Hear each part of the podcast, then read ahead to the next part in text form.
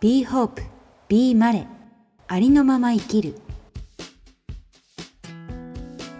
自分らしさってなんだろう？誰しも一度はいや週に1回くらいは考えずにはいられない。ですよね。特別になりたかった子供時代。殻をぶち破った学生時代。世界の見方に大きな変化が訪れた20代前半。まだまだ人生ひよっこの表現者春日まれが自分のこと周りのこと社会のこと世界のことを自由に語るポッドキャスト。知る考える言葉にすると自分にとって大切なことが見えてくる。ありのままの自分にまた一歩近づける。そんな気がします。さあ今日はどんな気分？どんな話？どんな自分が待っているのかな？最後までお楽しみください。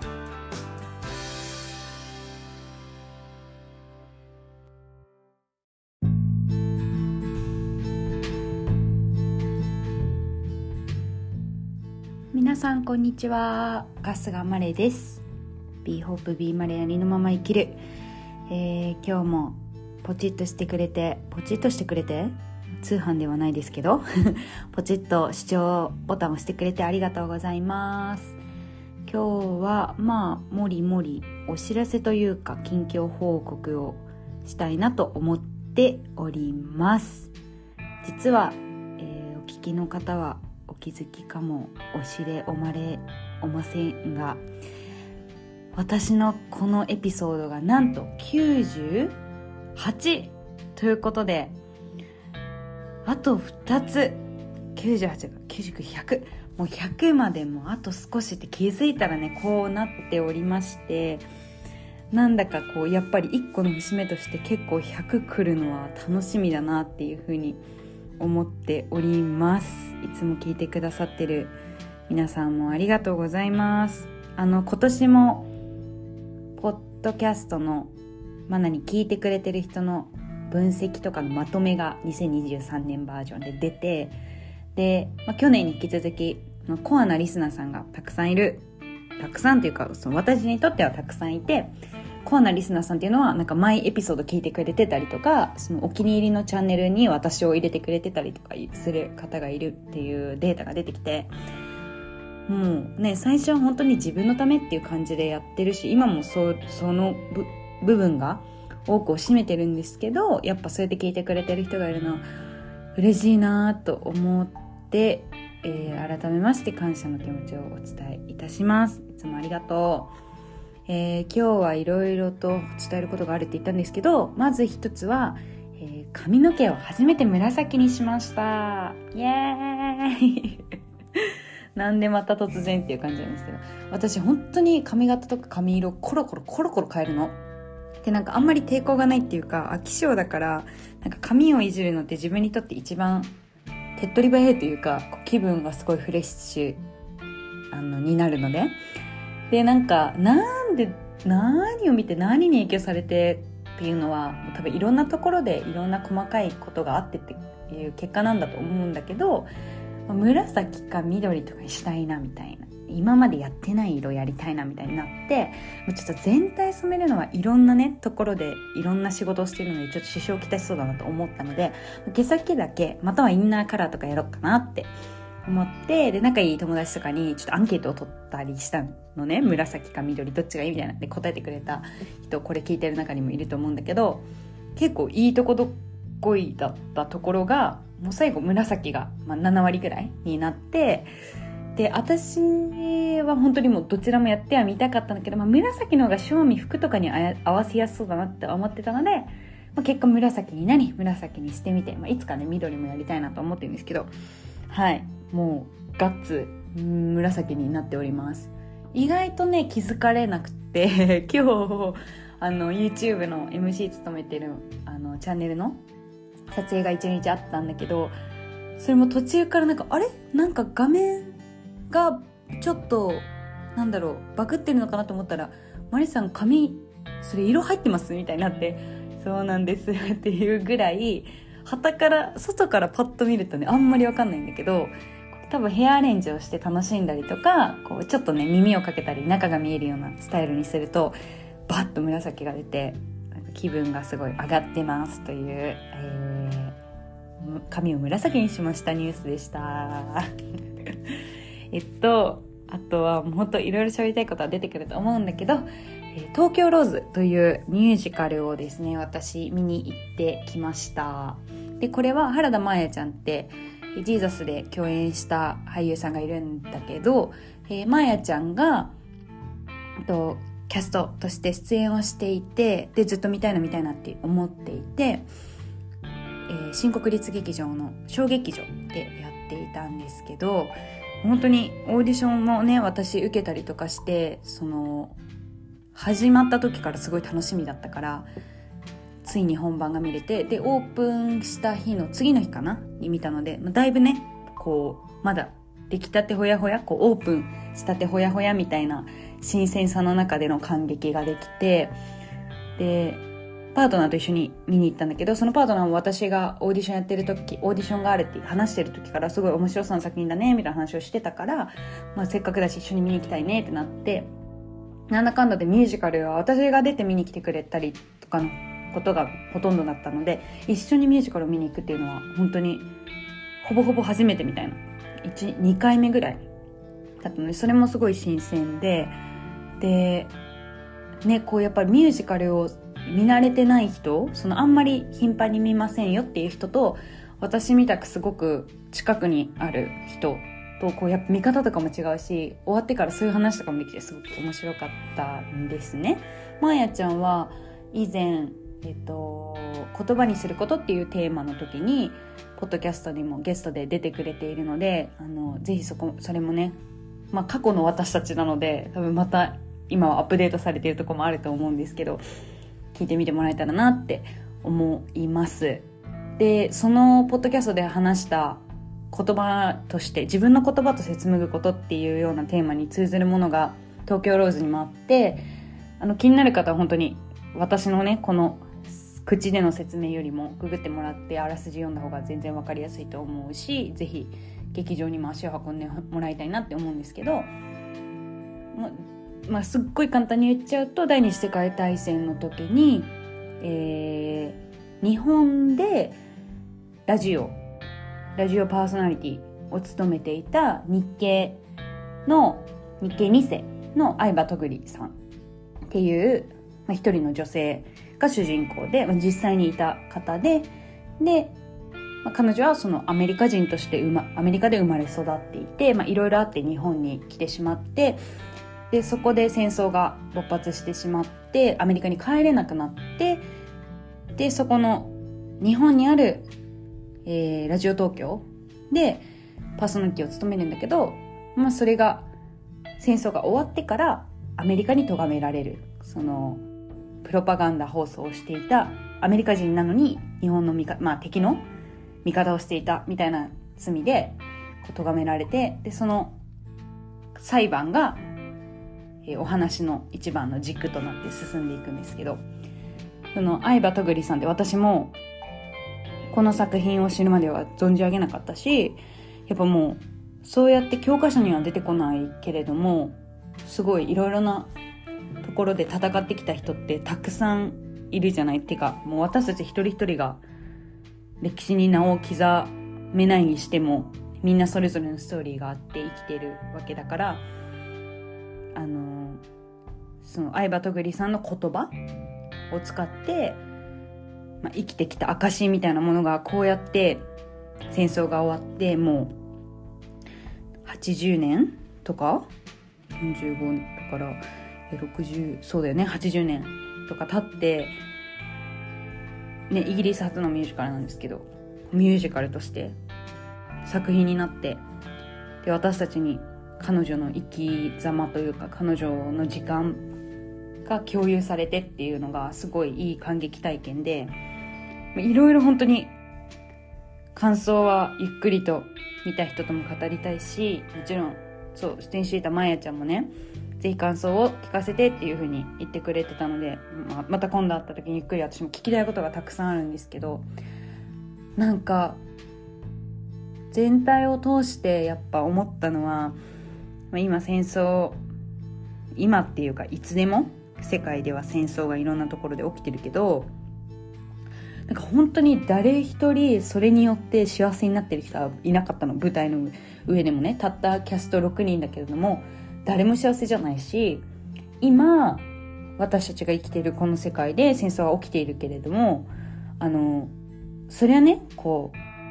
うちょっと遠くのお話って思ってる人にとってはとか私みたく私の周りの人みたく特に自分にさ身体的な何？害は及ばないじゃない？中東やロシアなどなどウクライナなどなどで戦争が起きてても私たちは怪我はしないしそれによって病気にはならない。けれども物理的にはなんかそそうであったとしてもやっぱり心は辛くなったりとか、まあ、何もできないなってすごい無力無力感にさ何？苛まれたりとかすることもあるしなんだろうな。戦争が起きてるって事実によってハッピーになったり こう人生が良くなってる人って一体誰なのっていうことをすごい考えちゃってそうなんかしかも相葉さんそのね主人公の相葉さんとかは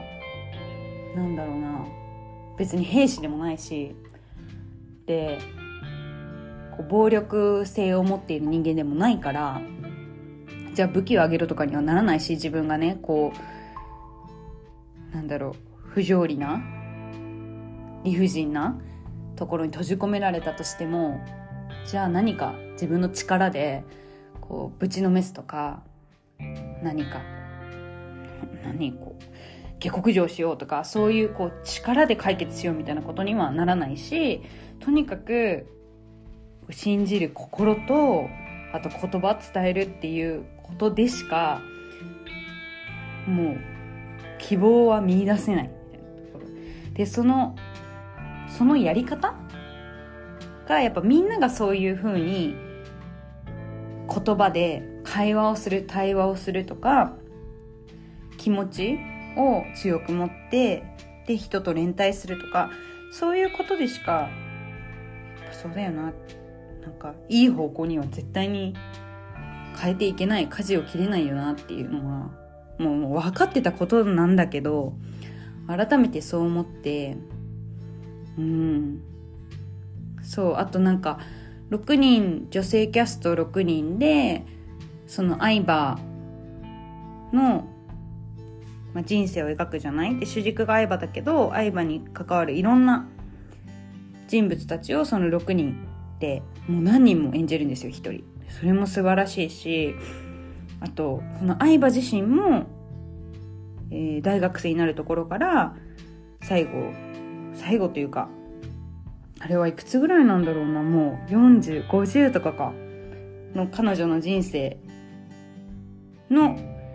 まあ、30年間40年間とかを6人のキャストさんがこうバトンタッチで演じていくんですよね。だからここの大学生の時はこの人。でそこから二十歳まではこの人。みたいなちょっと今適当に年齢言ってるけど。で6人で繋いでいくんですよ。でそれその演出は日本オリジナルっていう風に。藤田さんの？オリジナル演出っていう風に私は SNS とかで読んでたんですけどそれもすごく効果があるなって思ってっていうのもなんかもちろん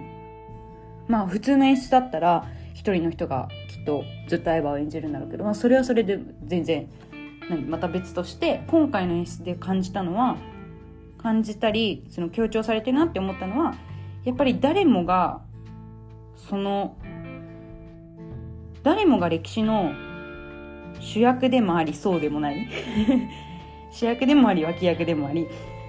この人にとってはこの人は脇役だけどこの脇役の人にも人生があって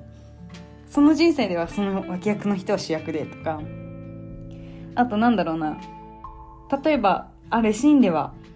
うんお父さんを演じてた人が相葉になったりとかあるシーンでえー、友人を演じてた人が相葉になったりとか、そういういろんな人が相葉になるっていう、まあ、この行為が、その相葉さん、相葉とぐりさんっていう人間を、そのに関わる全ての人がこう、形作った、まあ、相葉さんの中にその彼らとの絆だったりとか、彼らに託された希望だったりとか、期待とか、そういう要素が詰め込まれているっていうことが、その演出によってすごくクリアに見えてきて、なんだろう。だからこそ、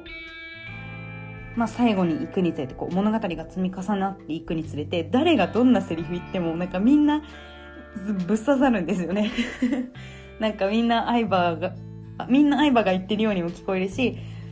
相葉がその言葉を受けてる相葉の中で誰かの言葉が響いてるっていうのがすごい聞こえてきてめちゃめちゃ力強いなっていうふうに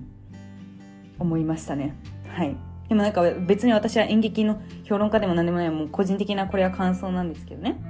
あんまりこう、いい悪いとかそういうのことでは私も判断したくないし、まあ、アートはできないと思うので、これがまあ私のざっくりとした東京ロースを見て感銘を受けたよっていうお話でした。えー、24、12月の24までやっているそうなので、なんかね、結構こう、お手頃に見れる席とかも各回限定10枚とかで売ってるみたいなので、もしまだ余ってる回とかあったら、みんなちらっと行ってみてほしいなと思います。やっぱりこうキャスト、何著名人を主役に立てて、それで客を呼ぼうとか、なんだろうな、派,、派手なブロードウェイの作品だから誰か来るでしょうみたいなのじゃない取り組みのミュージカルってやっぱなかなかないから、で、でもってちゃんと資金があって、あの、なんだろう、演出家さんだったりとか、そのクリエイティブチームも、まあ、その経験の豊かな方で、ね、キャストの方たちも実力が揃って、実力が揃っていてっていうようなこの条件で、えー、新作のミュージカル、まあ本当に輸入したてのミュージカル。そして今、この2023年12月に日本でやるという意味がしっかりとある、定義づけられるミュージカルを見れる機会っていうのはなかなかないと思うので、ぜひぜひぜひ、私ももう一回見たいぐらいだも。そう。もうそれぐらい、すごく良かったので、皆さんも見に行ってほしいなって、これ誰にも頼まれてないんですよ。本当に。まあ私のポッドキャスト聞いてくれてる人わかるよね。そう。なので、ちょっとチェックしてみてください。は あ、熱こもって喋ったからちょっと息入れしちゃってますけれども。そして今日のお知らせの、えー、3つ目。まあこれが、えー、一番言いたかったことなんです。一番言いたかったこと？格付けはしないです。これが、えっ、ー、と、多分一番ビッグに皆さんに聞こえるであろうニュースで、まあ、ちょいちょいインスタとかで小出しにはしてたんですけれども、1月にニューヨークに、ニューヨークブロードウェイに行くことになりました。はい、ブロードウェイデビューとかではないです。全然そういうことではないんですけれども、えーと、公益財団法人東京都歴史文化財団アーツカウンシル東京っていうのがあるんですね。そういう団体さんがあるんですけど、そちらの、えー、令和5年、アートマネジメント人材等海外派遣プログラム、ニューヨークブロードウェイの派遣対象者になりました。で、これはもうホームページからざっくり引用させていただいておりますけれども、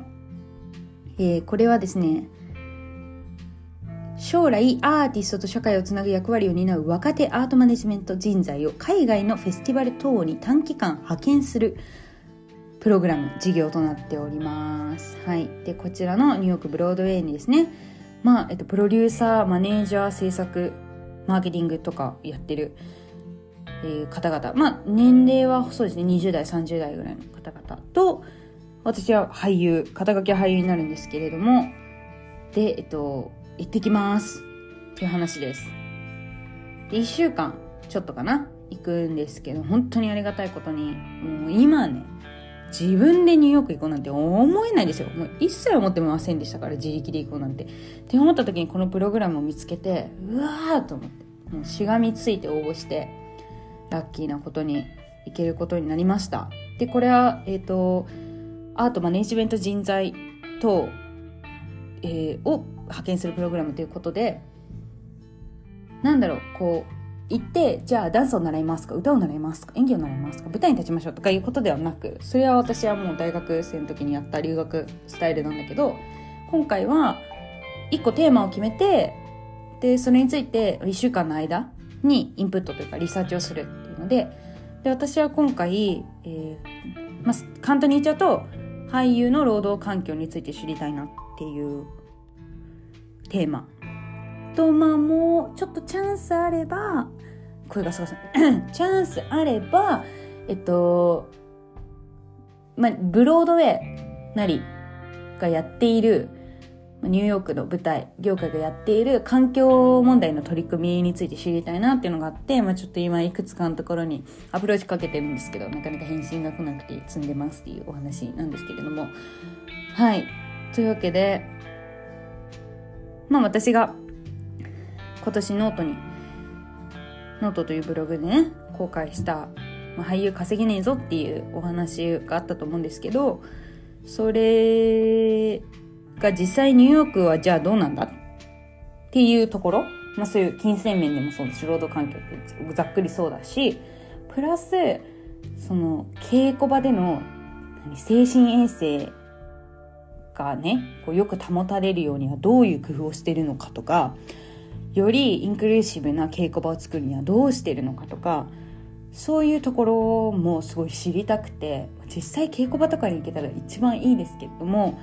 なかなかその1週間でねそういうコネクションを作れるかは私もわからないことばかりなので今回は特に知ってる方々につないでいただいて、まあ、お話を聞くヒアリングインタビューみたいな形になるのがメインかなという感じになっております。はい。でまあ実際将来これをすぐ活かしてねみたいなプログラムではなくて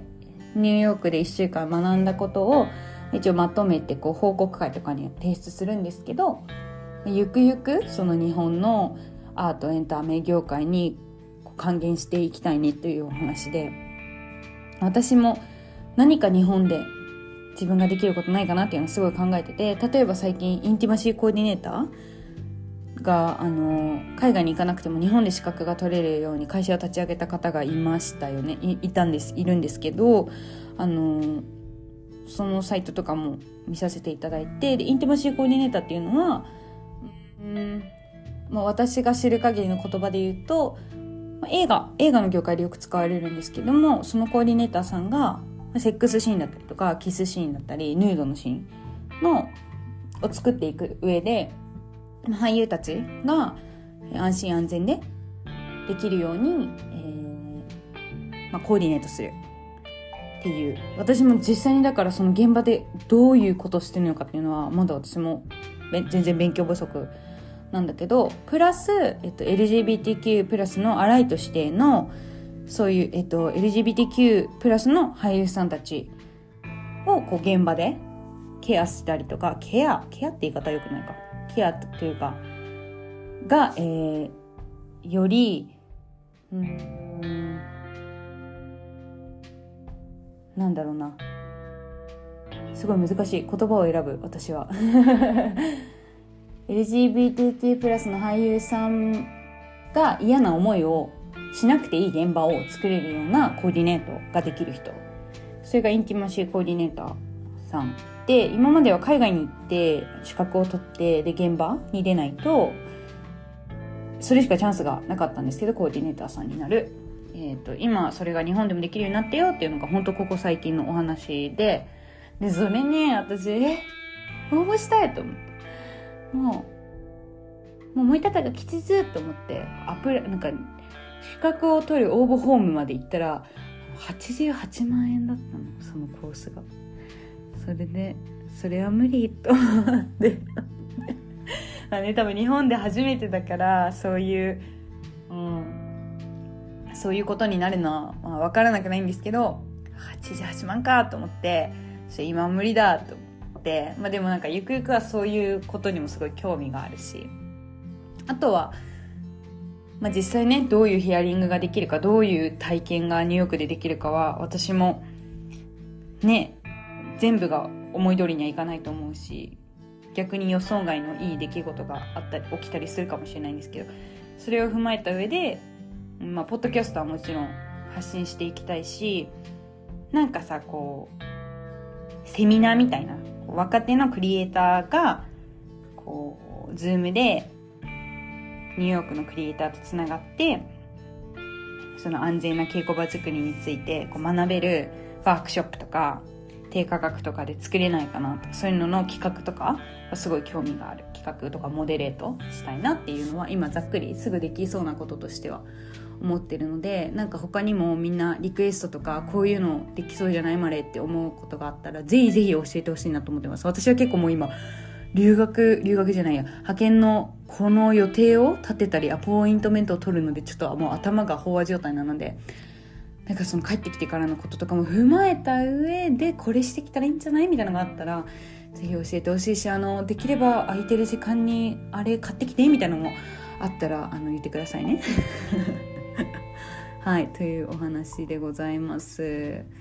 いやー楽しみだけど結構不安。なぜかっていうと、まあ、その英語でねヒアリングするとかも もうやるっきゃないけど、まあ、それもちょっと不安だしあとはなんかニューヨークのエネルギーを浴びるのが多分2010あれいつ ?2019 年の3月だったのかあれは。ぶりだからなんかなんだろう。こう忘れかけてるのよ。でコロナの前だったからコロナを経たニューヨークも知らないし今のニューヨークも知らないですしであのエネルギー値は多分下がってはなさそうだからで今ね私はあの海辺でスローライフ、えー、もどきを送ってますからそっからニューヨークに行ってわーみたいな。パワーエナジーイエーイみたいな